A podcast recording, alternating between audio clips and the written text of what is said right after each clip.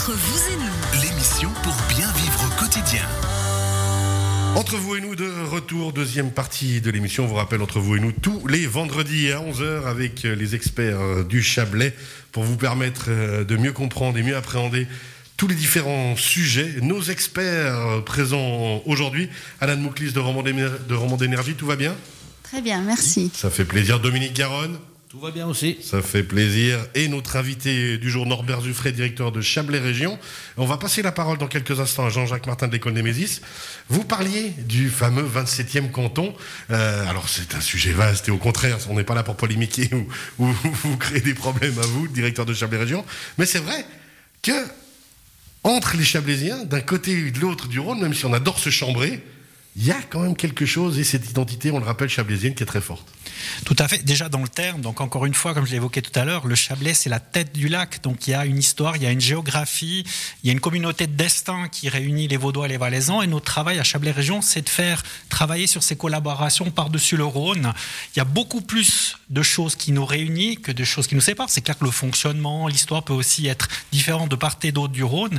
Mais c'est vraiment quand on est fédéré, quand on est ensemble, qu'on peut être plus fort à Lausanne, plus fort à Sion pour défendre des dossiers, pour faire avancer une cause, pour faire en sorte que les Chablaisiens, dans leur cadre de vie au quotidien, aient un développement qui soit le meilleur, le plus sain, le plus équilibré possible dans les années à venir.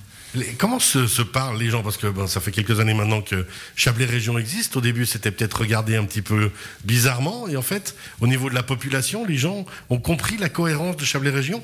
Alors, probablement qu'on n'est pas présent auprès de la ménagère moins de 50 ans euh, du Chablais. On on est, peut-être pas à ce stade-là. Ce sont les communes qui sont guillemets, nos, nos actionnaires, mais c'est clair, par des opérations de communication, par le fait d'organiser des projets qui concernent la population, l'idée c'est que les Chablaisiens s'approprient de plus en plus cette idée de Chablais, s'approprient de plus en plus Chablais Région, et on est un outil à notre niveau, bien sûr, on va pas régler tous les problèmes, pour faire travailler les gens ensemble, pour les réunir autour de la table, pour se dire on n'est pas d'accord, mais on trouve des solutions et on se dit les choses. Donc c'est notre rôle, on a un rôle de go-between, si vous passez l'expression en bon français, qui est fondamental. Exactement. Merci beaucoup Norbert Dufray, vous restez bien avec nous. On va faire un tour dans le monde merveilleux de Jean-Jacques Martin de l'école Némésis à Montaix, école-némésis.ch, on le rappelle, puisque à chaque fois, il faut, faut- faut qu'on vous le dise, hein, Jean-Jacques. Tous nos experts et nos invités se partagent l'idée que vous écoutez, c'est passionnant. Un nouveau sujet, raconter le poids des mots et leur importance. Merci, vous êtes le maître des mots, donc ça me fait plaisir. D'autant plus qu'à la radio, vous avez un défi énorme, hein, c'est que vous n'avez pas l'image, donc euh, c'est Mais c'est compliqué de mieux faire pour les gens. les gens. J'ai- pas, j'ai pas un physique de télé, comme on dit. Oh, si, si, rassurez-vous. Ils ne le voient pas, mais nous, oui. Donc, en fait, si, pardon, si vous me permettez, euh, je vais, je vais, j'ai l'habitude de rembobiner un peu le temps, hein, vous savez. Donc, on va faire un, saut, hein, cette fois-ci euh, très important dans le temps. On va revenir à peu près à euh, plusieurs centaines de millions d'années. Et puis, on va regarder comment notre cerveau, entre guillemets, à cette époque fonctionnait. C'est-à-dire que chaque neurone, chaque cellule, à l'époque, était un individu, à proprement parler. Et donc aujourd'hui, c'est toujours le cas dans votre cerveau. Et ce qu'il y a d'extraordinaire, c'est que ces individus qui sont finalement indépendants, tous, ils ont leur propre batterie, ils fonctionnent, euh, ils ont un métabolisme, etc. Mais alors sont- attention, quand on dit qu'on est plusieurs dans ma tête, en fait, c'est vrai, du coup, je peux le dire. Oui, oui, vous pouvez, sans autre. Sans Pardon, allez-y. Et ils fonctionnent bien. Mais justement, ces petits neurones qui fonctionnent bien, ils ont appris à se coordonner entre eux. Et c'est ça la magie, en fait, hein, du cerveau. On appelle ça la plasticité. Ce qui est important, c'est que si vous regardez euh, la neurogénèse, hein, c'est comment en fait les neurones naissent, comment ils se construisent, un- en fait un filament, un réseau filamentaire au sein du cerveau. Euh, à partir, euh, je dirais, du troisième trimestre hein, de la gestation, vous pouvez voir les neurones qui reniflent en fait l'environnement chimique dans lequel ils se trouvent. Vous les voyez migrer. Ils migrent progressivement, et puis cette migration permet justement vers le cortex de créer un réseau, une préarchitecture qui définit à ce moment-là votre capacité dans le futur de penser. Et ce qu'il faut savoir, c'est que vers 200 000 ans ou 300 000 ans à peu près, avant Jésus-Christ bien sûr, euh, ce qui est important, c'est que on avait déjà un pré-câblage, d'accord, défini pour que l'on puisse développer une forme de langage. Donc à ce moment-là, on peut commencer à prononcer un certain nombre de sons et donc par conséquence euh, à créer un certain nombre de mots et donc progressivement une grammaire. Donc en fait, toutes ces grammaires toutes les grammaires humaines hein, qu'on a construites, elles obéissent sur le même principe. Et puis, euh, si on veut, elles sont situées exactement au même endroit du cerveau, ce qui est intéressant, que ce soit euh, la grammaire iconographique chinoise ou bien euh, celle des sons, en fait, pour le français en particulier. Et la petite enfance, eh bien, c'est la période où on stabilise justement cette architecture cérébrale. Et ça, c'est très important, notamment pour les parents qui nous écoutent, parce que c'est eux qui sont les premiers à donner naissance à du sens à une espèce de théâtralisation, d'imagerie, de cinématographie. Hein, c'est toute la créativité de l'enfance hein, qui, euh, qui, va naître. C'est eux qui sont responsables de ce moment magique, en fait, et pas l'école. Alors justement, comment nous, parents, on peut faire pour créer ceci? Alors, il faut peut-être juste avant que je vous donne quelques trucs et astuces, hein, parce que c'est assez simple en fait, hein, il faut être tout simplement naturel, euh, il faut savoir que notre langue, particulièrement la langue française, parce que si je donne des conseils pour d'autres langues, c'est pas la même chose, mais pour notre langue, on a 26 lettres, 36 phonèmes, qui produisent des combinaisons, environ 100 000 mots aujourd'hui sont répertoriés par les dictionnaires, il y en a certainement plus, et puis il faut savoir qu'un individu moyen euh, nécessite à peu près 3000 mots pour pouvoir disons en tout cas élaborer une discussion compliquée. Je dirais même 600 mots d'accord, suffisent à avoir une discussion construite et intéressante avec un individu. Il y, en a qui feraient bien d'utiliser un peu plus que ces 600, mais... On en parlera une autre fois. Et donc, l'enfant apprend les voyelles avant 6 mois et les consonnes avant 12 mois. Et puis, ce qu'il faut savoir, c'est qu'il arrête son inventaire. Donc, si on est bilingue, c'est très important pour les parents qui sont bilingues de parler à leur enfant très tôt. Parce qu'à partir de ce moment-là, après un an, pour eux, c'est très difficile de faire une distinction, notamment pour le japonais, le L et le R, ces sons-là. C'est très important, justement pour qu'ils le fassent avant un an. D'accord? Et donc, euh, vers 13 ans, il y a une autre chose aussi importante, c'est que on perd euh, un peu de cette plasticité cérébrale, notamment au niveau de la syntaxe, mais pas pour l'apprentissage du vocabulaire. Encore vous aujourd'hui, vous avez l'occasion, vous pouvez apprendre du vocabulaire, c'est pas un problème.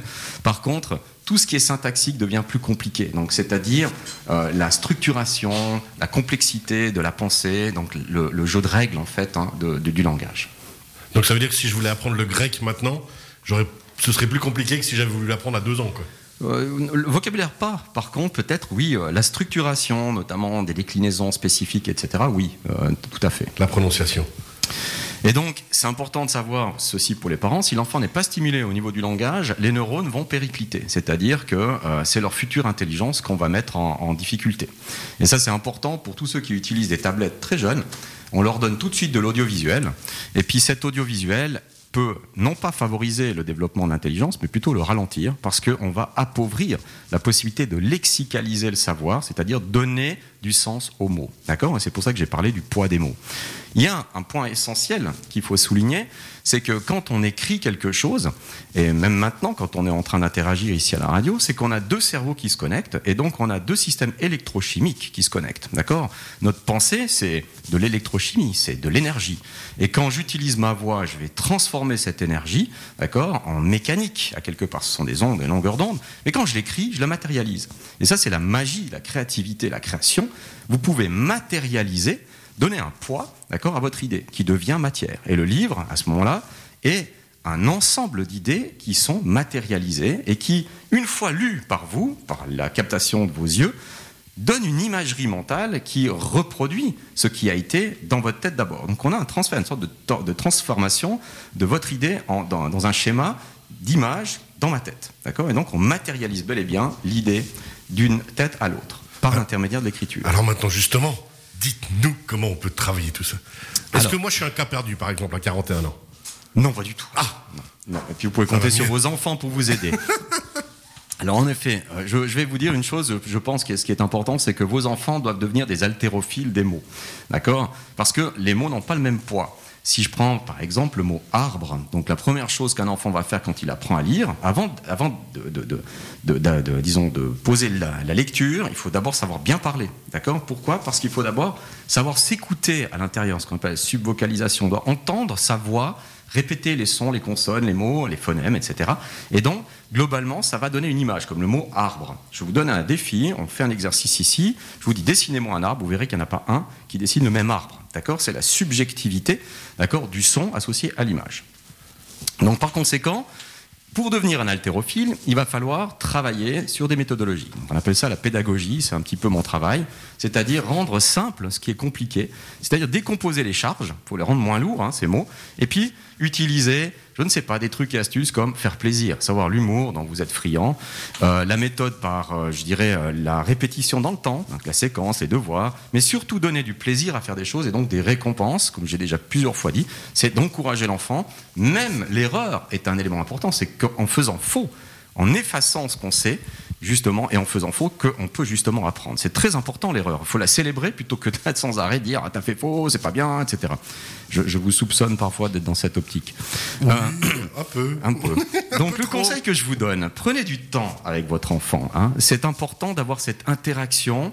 Elle est forte et elle est surtout disruptive parce que vous êtes un élément disrupteur en fait pour votre enfant puisque vous allez lui donner une, votre vision du, des et puis lui, il va vous donner son interprétation, sa captation d'information, et donc en feedback, il va vous redonner l'information, vous allez pouvoir le diriger vers ce, qui vous semble en fait quelque part important de retenir de cette information.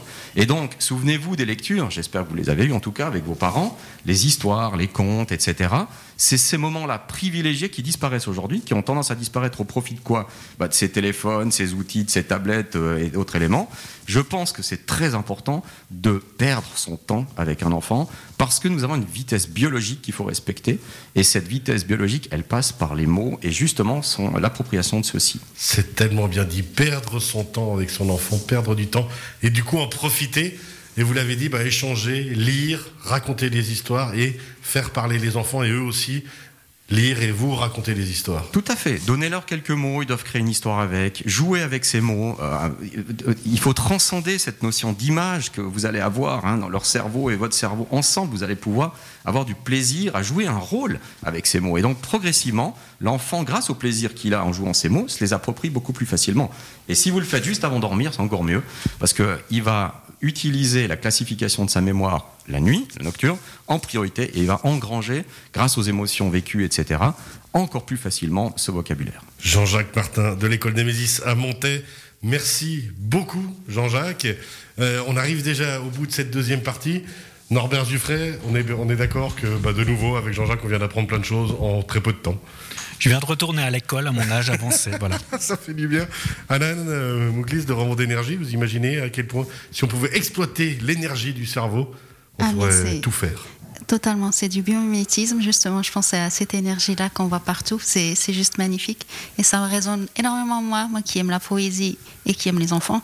C'est vraiment magnifique ce que vous avez dit, ça me donne beaucoup de, de petites astuces. Merci beaucoup. Et un dernier mot pour euh, Dominique Garonne qu'on va retrouver dans la troisième partie d'ici quelques minutes. Dominique, qu'est-ce qu'on prend pour le cerveau Juste une question à poser. C'est vrai qu'on devrait parler aux enfants, aux petits, comme on parle aux adultes. Oui, tout à fait. c'est fondamental. non, non, justement pas d'onomatopée parce que juste, faut pas se mettre au niveau de l'enfant. Il faut essayer de, l'élever, de l'attirer vers nous, de le stimuler. C'est ce que je voulais faire dire, M. Martin? Et pour le cerveau, qu'est-ce qu'on peut prendre, Dominique Garonne, pour stimuler le cerveau? Un produit, un exemple? Ginkgo biloba. Ginkgo Et ça, ça active la circulation au niveau périphérique des capillaires du cerveau. Et ça donne une mémoire extraordinaire. Merci beaucoup Dominique Garonne. Vous êtes avec nous dans la troisième partie de l'émission d'ici quelques minutes. Merci beaucoup à vous quatre. Restez bien